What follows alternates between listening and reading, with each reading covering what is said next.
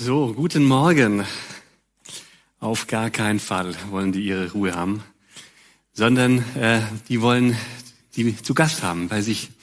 Ich weiß nicht, ob ihr es verstanden habt. Ihr habt ja schon gehört, dass es um die Dreieinheit geht. Bob hat das erzählt. Und das war so ein Bild, wie das sein kann, wie man sich das vorstellen kann, wie Dreieinheit funktioniert. Vielleicht stellst du dir das auch ganz anders vor. Aber das ist heute das Thema der Predigt. Und in der aktuellen Predigtreihe, da sind wir ja generell miteinander unterwegs ähm, mit unserem großen Thema Ich bin's Gott. Gott stellt sich vor. Und es begleitet uns ein Bild, von dem ich letzten Sonntag auch schon geredet habe und das wir wiedersehen hier auf der Grafik und auch hier in der Deko. Das Bild des Meeres. Das Meer ist unendlich weit, man kann es gar nicht äh, ganz alles erschwimmen. Weiß nicht, ob ihr schon mal im Atlantik standet oder in der Nordsee oder irgendwo. Und dann, dann seht ihr die, die Weite des Meeres und es ist für uns Menschen ohne technische Hilfsmittel absolut nicht greifbar. Und trotzdem halten wir uns als Menschen dann, wenn wir baden gehen, oft nur im ganz kleinen Teil auf. Und äh, dort, wo wir uns sicher fühlen, nah am Land, und das ist ein Bild für unser Verhältnis zu Gott. Gott ist der Unendliche, der Große, der Unbegreifbare, der größer ist und, und, und, und besser, als wir es uns jemals vorstellen können. Und wir halten uns oft in so einem Wohlfühlbereich auf. Vielleicht bei vielen ist das so der liebe Gott der Gott, der uns liebt, da schwimmen und baden wir sehr, sehr gerne bei diesem Gott, der uns lieb hat. Und manche, für manche ist es aber auch der ordnungsliebende Gott, weil sie lieben Ordnung und dann fühlen sie sich wohl bei dem ordnungsliebenden Gott und da schwimmen sie in ihrem Bereich. Und wieder andere, für die andere ist die Heiligkeit ganz wichtig oder der ökologische oder der emanzipatorische Gott oder so. Jeder hat so seinen Bereich, in dem er sich wohlfühlt. Und wir wollen in der Predigtreihe gemeinsam unseren Wohlfühlbereich verlassen und Gott erkunden, an Orten, die vielleicht, wo wir uns normalerweise nicht so aufhalten. Und letzte Woche ging es um die Souveränität Gottes, diese Größe und die Souveränität Gottes, dass er niemandem was schuldig ist, sondern dass er ganz handeln kann, wie er möchte. Und heute, da geht es eben um die Dreieinheit, um die Dreieinigkeit.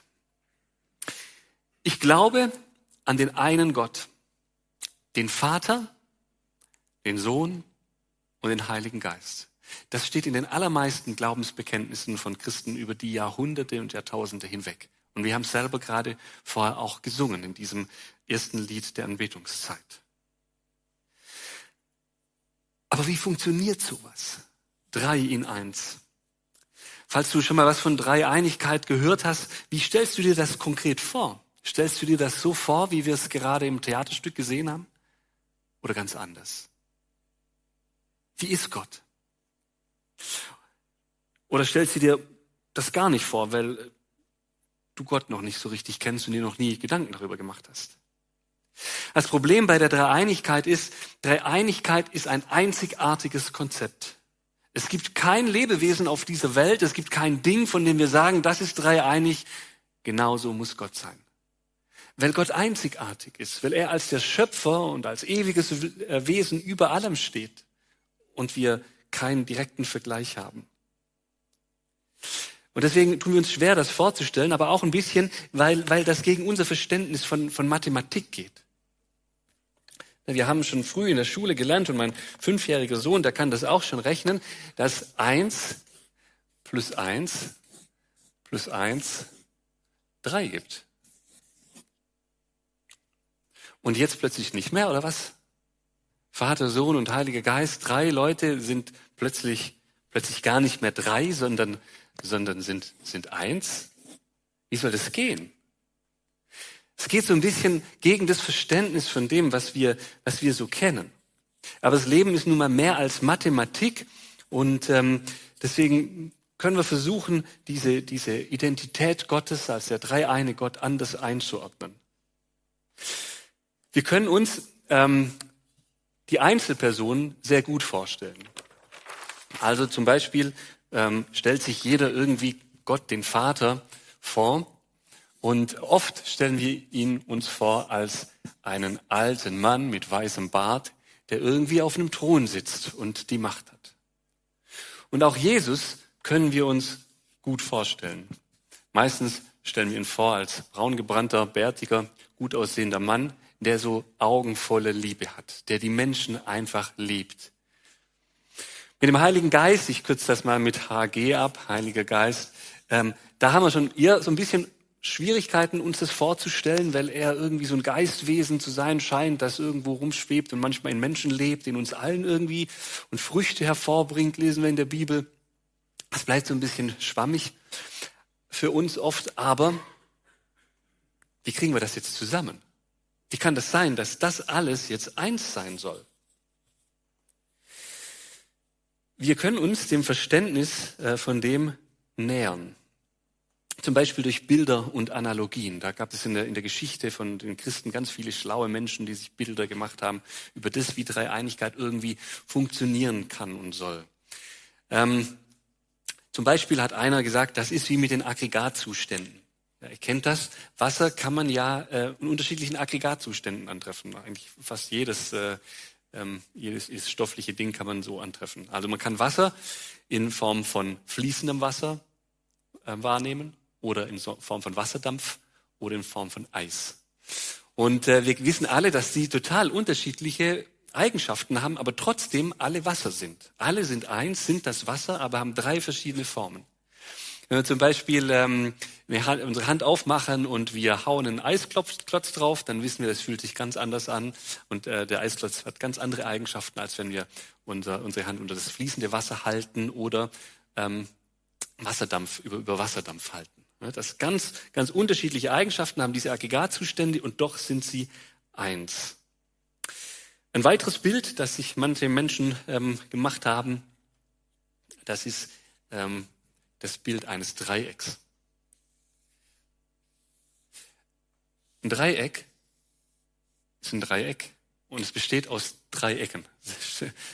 Sagt der Name ja schon.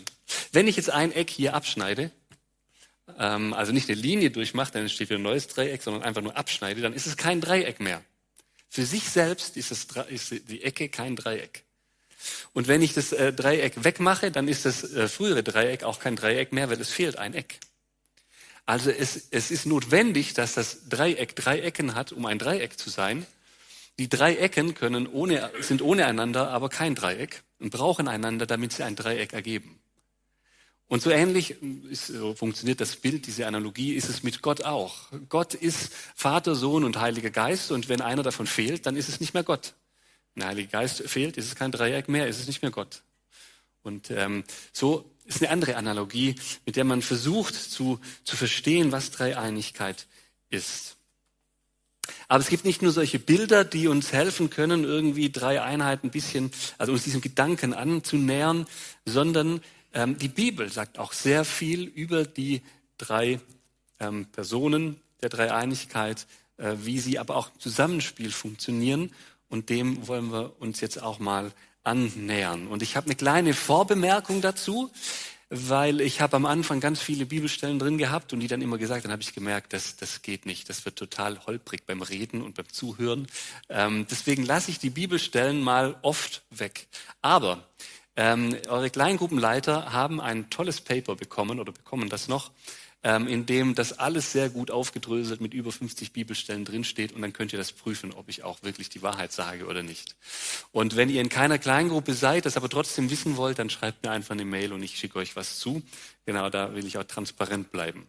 Aber zur besseren Verständlichkeit zitiere ich oft die Verse, ohne sie zu nennen. Also die Bibel gebraucht das Wort Trinität oder Dreieinigkeit gar nicht. Schon auf der ersten Seite der Bibel aber sehen wir was Komisches und lesen wir was Komisches, weil Gott schafft den Menschen und er sagt, ähm, wir wollen Menschen machen. Wir in der Mehrzahl. Lasset uns Menschen machen. Gott in der Mehrzahl. Seltsam. Und im weiteren Verlauf der Bibel fällt uns dann auf, Gott dem Vater wird die Schöpfung zugeschrieben und es gibt viele Psalmen, in, die, in der die Schöpfung Gottes ähm, ähm, angebetet wird und Gott und der Vater wird angebetet in diesen Psalmen. Aber auch der, dem Sohn, Jesus, wird die Schöpfung zugeschrieben. Ja, Römer 11, Vers 36 zum Beispiel. Und der Heilige Geist, der ist als schöpfende Kraft ebenfalls dabei. Der kommt sogar direkt wörtlich im, im ersten äh, Buch Mose vor, im ersten Kapitel. Der Geist Gottes schwebte auf dem Wasser, als ähm, also auch eine eigenständige Person, die da am Schöpfungswerk beteiligt war. Im weiteren Verlauf der Bibel treten dann alle drei, also Vater, Sohn und Heiliger Geist, ähm, sowohl als Einzelpersonen auf, die eigenständig handeln, als auch in der Einheit als Gott. Und das schauen wir uns auch mal äh, so an. Dass Gott der Vater eine einzelne Person ist und als solche auftritt, das ist, glaube ich, äh, das weiß jeder. Ja, da gibt es so viele Stellen im Alten Testament. Und auch, dass der Sohn Jesus eine eigene Person ist und selber äh, Sachen entscheidet, Dinge entscheidet, als er hier über die Erde wandelt. Ja, das ist sogar sehr, sehr greifbar. In allen Evangelien lesen wir darüber. Dass der Heilige Geist eine eigenständige Person ist, das ist ähm, vielleicht, da, da sage ich noch ein paar Worte dazu, weil da habe ich den Eindruck, dass das nicht immer klar ist. Er wird nämlich ebenso in der Bibel als eigenständige personale Entität, wenn man das so sagen möchte, äh, beschrieben. Er ist der Tröster, der Beistand, der Anwalt, der Sachverwalter. Als Beistand wird übrigens Jesus auch bezeichnet. Ne? Ähm, da gibt es auch Parallelen und auch der Vater ist als der gute Hirte der Beistand seiner Schafe. Der Heilige Geist kann eigenständig lehren, lesen wir. Er kann eigenständig trösten. Er kann ähm, Wahrheit aufdecken, er kann von Schuld überführen, er kann auch belogen werden und er kann betrübt werden, wenn er belogen wird. Er kann für uns vor Gott, dem Vater, eintreten und das kann er, weil er eine eigenständige Persönlichkeit ist. Also er ist nicht der Vater, aber er kann vor dem Vater für uns eintreten. Und er ist auch nicht Jesus, Aber er kann mit Jesus kommunizieren und Jesus kann ihn auf die Welt schicken. Und Jesus ist auch nicht der Vater. Ähm, sie sind voneinander getrennt und dennoch sind sie miteinander verbunden ähm, auf eine Weise, die wir nicht hundertprozentig verstehen. Auch wenn sie stofflich voneinander getrennt sind, sind sie auf geistlicher Ebene auf irgendeine Art und Weise immer miteinander verbunden. Also alle drei Personen sind eigenständige Persönlichkeiten und es wird auch deutlich an der, bei der Taufe. Vielleicht kennt ihr die Geschichte von Jesu Taufe. Ähm, Jesus ist im Wasser und dann hört er die Stimme Gottes, des Vaters. Dies ist mein Sohn, an dem ich wohlgefallen habe, sagt die. Und dann kommt der Heilige Geist wie eine Taube auf Jesus. Also da sind alle drei auf einmal da, ohne stofflich in einem Wesen verbunden zu sein, ähm, sind sie trotzdem da. Alle sind voneinander unterschieden und doch gleichzeitig sind sie Gott. Der Vater. Der Vater ist Gott. Ich glaube, das ist unbestritten. Also, das taucht so oft auf in der Bibel als Gott und die Israeliten beten ihn an. Da brauche ich nicht so viel darüber zu erzählen. Aber Jesus selbst sagt, dass auch er Gott ist. Er sagt zum Beispiel in Johannes 10, Vers 30, ich und der Vater sind eins. Oder in Hebräer 1, Vers 8, darum hat dich, o oh Gott, dein Gott gesalbt. Also dich, Jesus, Gott, hat dein Gott gesalbt, der Vater. Also Jesus ist Gott und der Vater ist Gott. Oder Johannes 1, 1 bis 5, da sagt Jesus, am Anfang war das äh, sagt Johannes, am Anfang war das Wort und das ist Jesus. Und das Wort war bei Gott und Gott war das Wort.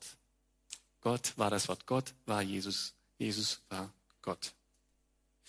Jesus soll angebetet werden in der Bibel. Ja, und das lesen wir an vielen Stellen der Bibel, dass die Anbetung eigentlich nur Gott allein zukommen kann. Aber Jesus ist Gott. Er darf angebetet werden. Jesus werden göttliche Eigenschaften zugeschrieben, wie Allmacht, Allwissenheit, Allgegenwart, ewige Existenz. Außerdem vollbringt Jesus Wunder und unglaubliche Dinge, die eigentlich nur Gott vollbringen kann. Zum Beispiel das Wunder der Sündenvergebung. Nur Gott kann Sünden vergeben. Das ist auch das, was den Pharisäern sofort auffällt, als Jesus sagt, deine Sünden sind dir vergeben zu dem gelähmten Mann. Dann sagen die Pharisäer, das kann doch nicht sein. Nur Gott kann Sünden vergeben. Ja, richtig. Das stimmt. Jesus ist Gott. Ähnliches gilt auch für den Heiligen Geist. Auch er ist Gott.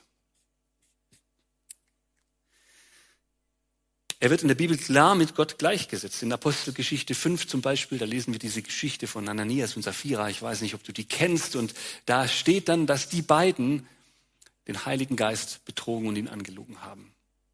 Und dann sagt Petrus nachher, ihr habt nicht, äh, ihr habt nicht Menschen, sondern Gott betrogen.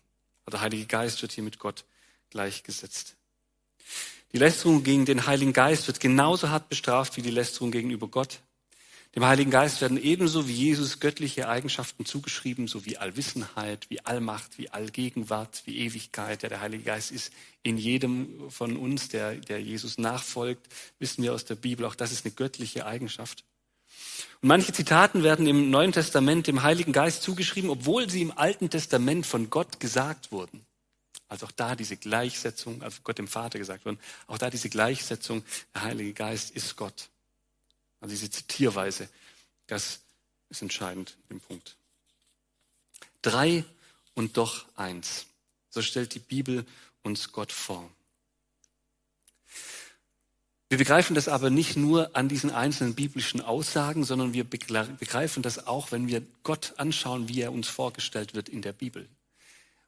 Wenn ihr beschreiben müsstet, wie Gott ist und wer Gott ist, dann würden wir sehr, sehr schnell auf diesen Ausspruch kommen, Gott ist Liebe sagt die Bibel so wörtlich sogar in 1. Johannes 4, Gott ist Liebe. Es entspricht dem Wesen Gottes, dass er liebt. Aber wie kannst du Liebe sein, wenn du nur eins bist? Liebe, vollkommene Liebe, braucht ein Gegenüber, um lieben zu können. Vater, Sohn und Heiliger Geist sind in ihrer Unterschiedlichkeit doch eins darin, dass sie einander lieben.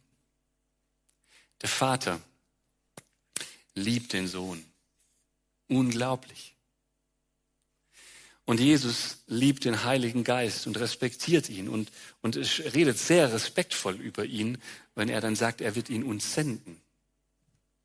Der Heilige Geist liebt den Vater. Und Jesus liebt den Vater und der Vater den Heiligen Geist. Alle lieben einander. Es gibt sogar also Theologen, die sagen, es ist wie ein Tanz. Die Dreieinheit ist ein Tanz Gottes, in dem sie mit die einzelnen Parteien miteinander tanzen, umeinander herumtanzen, einander anbeten, einander lieben. Es ist vollkommen, vollkommene, reine, heilige Liebe. Gott kann Liebe sein, weil er sich innerhalb der Dreieinigkeit an sich selbst verschenkt, und zwar ganz und gar an sich selbst verschenkt. Diese Liebe ist vollkommen. Und so braucht Gott niemand anders, der ihn liebt, weil er selbst Liebe ist. Und somit ist die Trinität, die Dreieinigkeit eigentlich die Voraussetzung für die Souveränität Gottes. Wir hatten es letztes, letzte Woche über die Souveränität Gottes. Und diese Liebe, Jesu, dass Gott Dreieinheit ist, ist die Voraussetzung, dass Gott souverän sagen kann, ich brauche niemand, weil er in sich selbst so geliebt ist, wie wir Menschen niemals lieben können und geliebt werden können voneinander. Mit einer perfekten Liebe. Er kann uns vollkommen äh, äh, lieben, weil er sich selbst vollkommen liebt. In dieser Liebe, in die Dreieinheit gibt es keine Störung. Manchmal hört man das so ähm, im, im, Gespräch, dann, dann, dann taucht die Frage auf, warum hat Gott eigentlich uns Menschen gemacht? Und, und dann habe ich schon ab und zu mal die, die Antwort gehört, damit er ein, ein Geschöpf hat, das er lieben kann, damit er ein Gegenüber hat, das er lieben kann. Oder um selber geliebt zu werden. Das ist beides völliger Quatsch. Er ist der dreieine Gott, der absolut in sich selbst 100% zufrieden ist. Er ist unbeeinflussbar, unbestechlich und dadurch 100% zu gerecht, gerecht. Warum? Weil er niemanden braucht, um sich besser zu fühlen. Weil er sich schon am besten fühlt, wie man sich fühlen kann. Weil diese Liebe so vollkommen ist. Die Dreieinheit Gottes ist deshalb Voraussetzung für die absolute Gerechtigkeit. Er, er bleibt unbestechlich. Warum? Weil er durch nichts bestochen werden kann, weil er schon alles hat. Auch die Liebe. Das Gleiche gilt für, für sein Lob. Er braucht nicht unser Lob, auch wenn das höchste Ziel unseres Lebens sein Lob ist, braucht er nicht unser Lob. Er will es gern haben, weil er uns liebt und er freut sich darüber. Aber wirklich brauchen tut es nicht weil er vollkommen ist, weil er drei Einheit ist, weil er in sich selbst schon so viel gelobt wird von sich selbst, von den einzelnen drei Teilen, dass er es nicht braucht. Also die Vollkommenheit und damit die Selbstgenügsamkeit Gottes ist tief verwurzelt in seiner Dreieinigkeit. Und wir als Menschen, wir sind jetzt dazu eingeladen. Wir sind eingeladen, in diese Gemeinschaft hineinzukommen. Wir haben es beim Theaterstück gesehen vorher. Ne? Diese Einladung, da kommt dann plötzlich dieser Mensch, der gar nicht so genau weiß, äh, was er da soll. Und dann wird er eingeladen und wird beschenkt und darf in diese vollkommene Einheit mit eintreten. Wir sind eingeladen, in das Lob und die Liebe Gottes mit einzustimmen. Wir lieben, wir lieben, weil Gott uns zuerst geliebt hat. So lesen wir das in 1. Johannes 4, Vers 19. Gott hat uns zuerst geliebt. Und warum hat er uns zuerst geliebt? Weil er sich selbst in der Dreieinheit, weil er so voller Liebe ist, dass diese Liebe übersprudelt. Und er diese perfekte Liebe lieben kann, weil er auch liebt, weil er zuerst geliebt ist, und zwar von sich selbst. Und daraus entsteht diese absolut reine Liebe zu uns, diese bedingungslose Liebe, diese Liebe, die so groß war, dass er am Kreuz für uns gestorben ist. Warum kann er so lieben? Weil er, weil diese Liebe in der Dreieinigkeit stattfindet. Er kann lieben, weil er perfekt geliebt ist. Das ist wichtig, weil das viele Konsequenzen hat, mit denen wir die Bibel und uns als Menschen auch besser verstehen können. Wir sind ja nach dem Bild Gottes geschaffen. Kein Wunder, sehnst du dich so sehr nach Liebe in dem tiefsten Inneren deines Herzens, nach echter Liebe. Kein Wunder, verletzt dich das so, wenn dein Partner oder dein, oder Freunde oder Leute aus deiner Familie dich nicht so lieben, wie sie es lieben, wie sie es tun sollten, weil du nach seinem Bild geschaffen bist. Kein Wunder sehnst du dich nach Liebe. Du bist nach seinem Bild geschaffen. Kein Wunder sehnst du dich nach Lob und Anerkennung. Brauchen wir das als Menschen? Lob und Anerkennung. Weil, weil wir doch nach seinem Bild geschaffen sind. Und er lobt sich. Kein Wunder, dass du dich nach Gemeinschaft sehnst. Gott hat dich ja nach seinem Bild geschaffen. Gott liebt Gemeinschaft, weil er Gemeinschaft ist. Und andersrum hat es auch eine sehr, sehr wichtige Bedeutung, weil andersrum hat er deshalb auch so eine Wut und so wirklich einen Hass, über den wir manchmal erschrecken, wenn wir die Bibel aufschlagen, auf Sünde, einen Hass auf Sünde, eine Wut über Sünde. Weil Sünde die reine Gemeinschaft zerstört, weil das nicht nur etwas ist, wo man dann irgendwie gegen Regeln verstoßt, sondern weil das gegen sein Wesen geht. Gott ist im Wesen Liebe und Gemeinschaft. Und Sünde zerstört oder greift ihn als Wesen an. Lüge, Diebstahl, Gewalt, Tod, Hass, Selbsthass, Lieblosigkeit, Sex, bei dem es ausschließlich nur um einen selbst und die eigene Lust geht, Egoismus, all das Sünde ist Sünde, weil es die Gemeinschaft zerstört und deshalb unvollkommen ist. Und deswegen ist das für Gott so schlimm weil er nicht irgendwelche Gebote mal erfunden hat und jetzt will er, dass die Leute einhal, ein, einhalt, die einhalten und dann ist er ein bisschen in seinem Stolz gekränkt, wenn die das nicht machen, weil sie seine Gebote übertreten haben. Das nicht. Es geht nicht um seine Gebote an sich, es geht um sein Wesen. Und es geht uns, um uns, die wir in seinem Bild geschaffen wurden und deswegen nur glücklich und nur zufrieden sein können und nur die Fülle des Lebens ergreifen können, wenn wir in dieser Gemeinschaft leben und die Gemeinschaft nicht gefährden durch Sünde.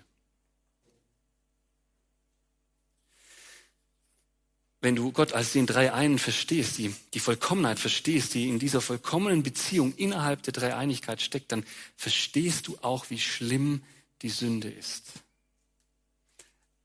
Alles, was Gemeinschaft kaputt macht, torpediert Gottes Wesen. Es torpediert sein Wesen, die Dreieinheit.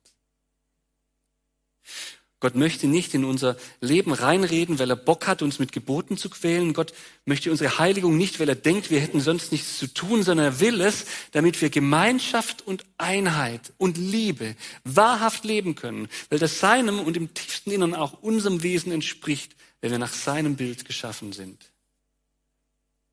Ich sage es nochmal, er liebt Gemeinschaft, weil er Gemeinschaft ist. Das Verständnis von, von Dreieinigkeit, das ist so wichtig.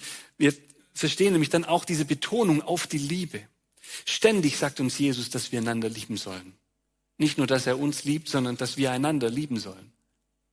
Und dann diese, diese eine Stelle, in der Jesus das ganze Gebot zusammenfasst und sagt, das ist das Gebot, dass ihr Gott, euren Vater liebt und euren Nächsten wie euch selbst. Warum? Weil Gott der dreieine Liebe ist. Die Liebe untereinander ist etwas Heiliges. Sie entspricht dem Wesen Gottes. Nächstenliebe ist tief in dem Wesen Gottes verwurzelt. 1. Johannes 4, Vers 20 sagt, du kannst nicht Gott lieben und deinen Bruder oder deine Schwester hassen. Warum nicht? Weil Gott der Dreieine ist, der sich liebt, weil Gott Liebe ist. Du kannst nicht in der Nähe Gottes sein und gleichzeitig lieblos sein. Der zentrale Punkt des christlichen Glaubens ist deshalb niemals Gebote zu halten oder irgendwie ein einigermaßen ethisch ein- und freies Leben zu führen, nur um des Lebens willen oder der Gebote willen, sondern immer Beziehung zu Gott zu leben. Und deshalb wirst du hier in der Gemeinde das immer wieder hören, ob du es willst oder nicht. Du wirst immer wieder dazu ermutigt werden, diese Beziehung zu Gott zu leben, hineinzutreten in diesen Kreislauf der Liebe und der Gemeinschaft mit Gott. Weil das bedeutet Glaube. Nicht auf eine bestimmte Art und Weise zu leben und ethische ähm, ähm, Gesetze zu befolgen, sondern in diesen Tanz Gottes der Dreieinheit mit einzusteigen, diese Gemeinschaft zu leben, diese Liebe zu leben und dadurch verändert zu werden.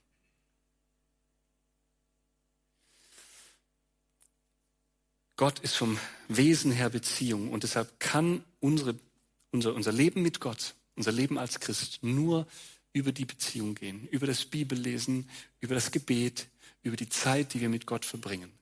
Du, du und ich, wir, wir, wir können Gott nicht erfassen ohne diese Zeiten Gottes. Es geht nicht. Und das Zweite ist, du wirst in dieser Gemeinde erstens immer wieder hören, dass du Zeit mit Gott verbringen ähm, darfst. Diese Chance hast du. Das Zweite ist, du wirst in dieser Gemeinde auch immer hören, wie wichtig Gemeinschaft und Liebe untereinander ist. Wie wichtig Vergebung ist, ohne die Gemeinschaft von fehlerhaften Menschen gar nicht funktioniert. Und deshalb wollen wir am besten jeder einzelne von uns in der Liebe Gottes wachsen und lebendige und ehrliche Gemeinschaft untereinander haben, weil das Wesen Gottes Liebe und Gemeinschaft ist. Und je mehr wir das tun, desto mehr spiegeln wir Gott wieder in unsere Stadt, in unser Umfeld, in unsere Welt hinein. Wir sind die Gemeinde, die einander liebt, weil Gott Liebe ist. Und deswegen ist Nächstenliebe und Liebe untereinander wirklich etwas Heiliges. Es ist wirklich etwas Heiliges, das wir schon ernst nehmen sollten. Einsteigen in den Tanz Gottes. Mit Gott Gemeinschaft haben, der in sich Gemeinschaft ist. Liebe empfangen von ihm, der in sich selbst vollkommene, unendliche Liebe ist. Das ist doch schön, oder? Wie schön ist diese Tatsache, dass Gott der dreieine Gott ist. Da kann man nur staunen. Ich will ihn jetzt anbeten. Bitte steht doch dazu auf.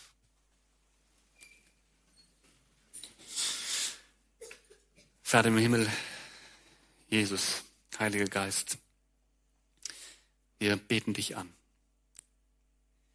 Wir machen uns Gedanken über dich, wir versuchen dich zu verstehen und je mehr wir das tun, desto mehr geraten wir ins Staunen. Du bist einzigartig, vollkommen. Und ich danke dir, dass du uns in diese Einzigartigkeit mit hineinnehmen willst. Dass jeder Einzelne, der hier steht, dass wir als Gemeinde mit dir Gemeinschaft haben können, eingeladen sind, uns auf dich auszurichten, immer wieder neu. Und uns anstecken zu lassen von dir und deiner Liebe für uns selbst, für unseren Ehepartner, für unsere Familie, für unseren Vater, Mutter, Kinder, für uns als Gemeinde. Wir ehren dich. Du bist der dreieine Gott, Liebe und Gemeinschaft. Und wir wollen dir nachfolgen. Und ich bete, dass du uns, jedem Einzelnen hier auch dabei hilfst, immer wieder diese Momente zu finden, wo wir Zeit mit dir verbringen, in diese in diese Einheit mit einsteigen und erleben, was du uns für einen Frieden bereithältst dort. Und ich danke dir, dass wir das mal in der Vollkommenheit erleben dürfen, in der Ewigkeit. Dass wir deine Liebe und deine Gemeinschaft dann nicht nur punktuell spüren dürfen, sondern wirklich so grundlegend und so vollkommen, dass wir im Himmel sind. Ich danke dir dafür, dass du so wunderbar bist, so groß, dass du dich immer wieder überraschend offenbarst für uns und dass wir teilhaben dürfen an deiner Gemeinschaft. Segne uns dabei. Amen. Der dreieine Gott segne dich. Er führe dich mehr und mehr in seine Gemeinschaft. Er segne mit seiner Liebe, dich mit seiner Liebe, mit seiner Aufmerksamkeit und mit gemeinsamen Zeiten. Er segne dich in seiner Gegenwart, in der Gegenwart des Vaters, des Sohnes und des Heiligen Geistes. Er erfülle deine Sehnsucht nach Heimat, deinen Wunsch nach Erfüllung und nach tiefem Lebensfrieden. So segne dich der dreieine Gott, der Vater, der Sohn und der Heilige Geist. Amen.